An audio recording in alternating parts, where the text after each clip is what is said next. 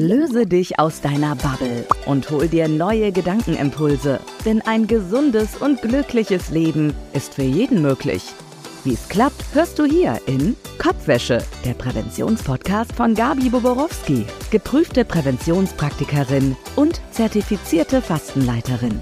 Wissenshahn aufgedreht, Wassermarsch, los geht's. Hi, schön, dass du auch heute wieder reinhörst bei Kopfwäsche, dem Präventionspodcast. Heute geht es um ein Thema, das uns alle betrifft, aber leider oft nicht genug Beachtung findet, nämlich um unseren gesunden Schlaf und warum er so wichtig ist. Mein Name ist Gabi Boborowski und ich möchte für euch beleuchten, warum ausreichend und qualitativ hochwertiger Schlaf so essentiell für unsere Gesundheit und unser Wohlbefinden ist. Bevor wir uns aber jetzt mit der Bedeutung von gesundem Schlaf befassen, wollen wir ein paar Grundlagen klären. Also Schlaf ist mehr als nur Ruhe. Es ist ein komplexer biologischer Prozess, der unseren Körper, aber auch unser Gehirn sehr beeinflusst. Und ähm, wir brauchen oder verbrauchen am Tag ja Energie. Und nachts ist es eben wichtig, dass wir diese Energie, die wir tagsüber verbraucht haben, nachts wieder auffüllen. Darum ist Schlaf ein lebenswichtiger Zustand, in dem sich der Körper sozusagen erholt, repariert, neu ausrichtet und eben wieder Energie auftankt. Und während wir schlafen, durchlaufen wir verschiedene Schlafphasen. Hast du sicher schon mal gehört?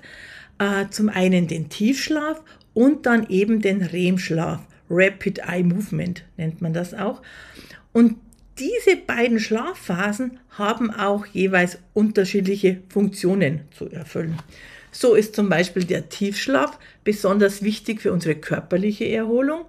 In dieser Phase wird Gewebe repariert, wird das Immunsystem gestärkt und die REM-Schlafphasen hingegen das ist eine entscheidende Schlüsselrolle für unsere geistige Erholung und eben auch die Verarbeitung von Informationen und Emotionen.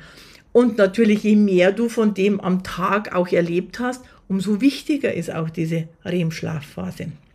Ja, das heißt, wenn wir also genügend lange und tief schlafen, ist eigentlich alles okay.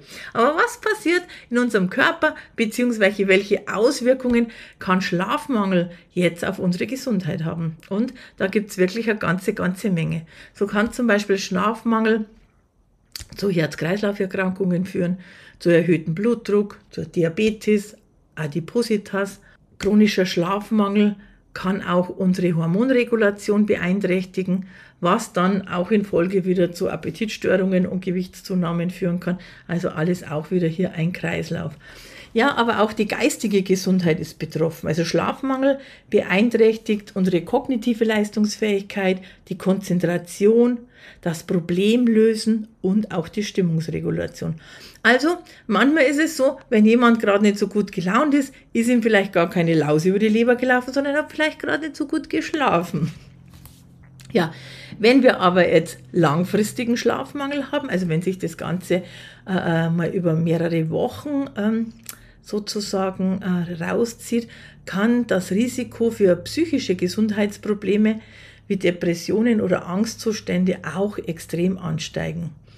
Ja, und in unserer modernen Gesellschaft neigen eben viele Menschen dazu, ich muss mich da mich selber auch nicht rausnehmen, habe ich auch diese Phasen schon gehabt, unseren Schlaf zu vernachlässigen. Also die ständige Verfügbarkeit von Smartphones, immer gibt es Nachrichten, immer blinkt hier irgendwas.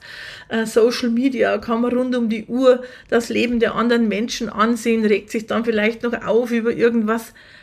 Äh, vielleicht muss man nachts auch arbeiten und unregelmäßige Schlafenszeiten. Also all das trägt zu diesen Problemen bei.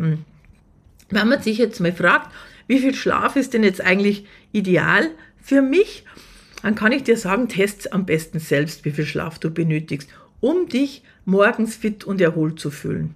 Also sechs Stunden sollten das Minimum sein. Und was auch ganz spannend ist, Männer brauchen im Schnitt 20 Minuten weniger Schlaf als Frauen. Und ab heute versuch mal, dass Schlaf ganz oben auf deiner Prioritätenliste steht, dass du dich wirklich mal mehr um deinen Schlaf kümmerst. Und wenn du mehr darüber wissen willst, gibt es auch ein ganz tolles Buch von dem Dr. Wes. Und der hat ein Buch geschrieben, das heißt Schlaf wirkt Wunder. Und er sagt in dem Buch sogar, wie viel wir schlafen sollten, geben unsere Gene vor. Also vielleicht hast du Lust, dass du da mal reinhörst. Ja, ab wann hat man jetzt eigentlich Schlafmangel? Ja, der Wecker klingelt, wir fühlen uns platt, die letzte Nacht war viel zu kurz, genauso wie die davor. Und viele von uns schlafen einfach mal schlecht oder fühlen sich am Morgen nicht richtig erholt. Aber von chronischem Schlafmangel spricht man wirklich erst, wenn Ein- oder Durchschlafstörungen oder ein frühmorgendliches Erwachen mindestens dreimal wöchentlich über einen Zeitraum von ein bis drei Monaten auftritt. Also da spricht man wirklich von einem chronischen Schlafmangel. Ja, und jetzt wissen wir ein bisschen die Risiko vom, vom, vom Schlafmangel. Jetzt wollen wir noch drüber reden, welche positiven Auswirkungen ein ausreichender und qualitativ hochwertiger Schlaf hat. Also, unser Körper, der hat so eine Uhr, die sich an einen gewissen Rhythmus gewöhnt.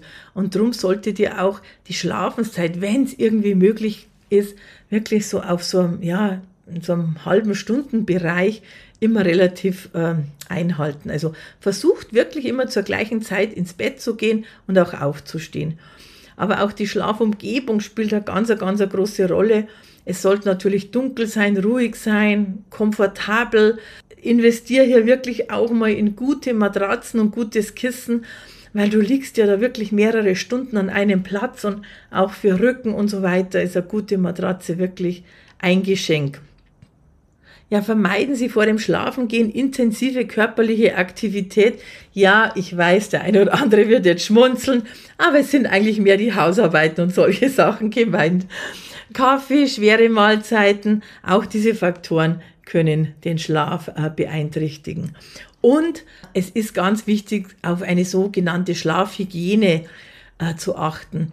Und zum Beispiel die Bildschirmzeit vor dem Schlafengehen sollte begrenzt werden, da das bläuliche Licht von den Geräten, also ob das jetzt der HD-Fernseher ist, der Laptop ist, das Tablet, das Smartphone, kann eben äh, den Schlaf-Wach-Rhythmus beeinflussen. Und am besten wäre es, wenn ihr so in der letzten Stunde vor dem Schlafengehen etwas entspannter seid, äh, gern mal was liest oder Meditationen macht und das ist eben extrem wichtig. Und hier ist diese Selbstfürsorge so entscheidend. Also auch so ganze Stressbewältigungstechniken, Atemübungen, Yoga und so weiter können dazu beitragen, einen ruhigen Geist für den Schlaf sozusagen zu fördern. Boborowskis Basistipps. Gabi plaudert's aus. Und wer jetzt alles alleine nicht hinbekommt, da gibt es dann auch noch so Helferlein aus der Natur, zum Beispiel 5-HTP, das ist aus den Griffonia-Samen, ist ähnlich wie L-Tryptophan, eine essentielle Aminosäure, die eben vom Gehirn in Serotonin und in Folge auch Melatonin umgewandelt wird. Das ist unser Schlafhormon ja. Das sind zwei Neurotransmitter, die eben bei der Regulierung des Schlafverhaltens eine sehr, sehr wichtige Rolle spielen. Also 5-HTP zum Beispiel kann diese REM-Phasen des Schlafens um ein Viertel verlängern und die Tiefschlafphasen ausdehnen und das Spannende daran, ohne die gesamte Schlafdauer zu verändern oder zu verlängern. Und das ist eigentlich das Spannende hier an 5-HTP.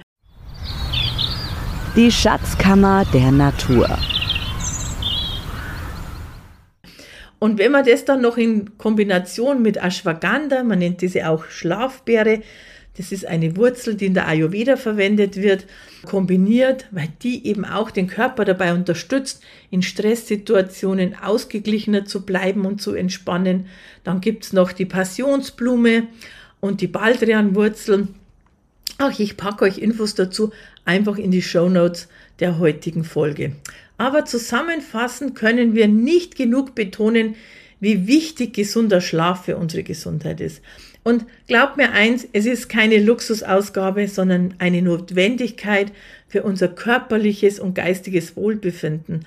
Und indem wir jetzt mal alle versuchen, die nächsten Tage, Wochen unsere Schlafgewohnheiten zu verbessern und auf unsere individuellen Bedürfnisse achten, dann werden wir auch die vielen Vorteile eines guten Schlafes erleben.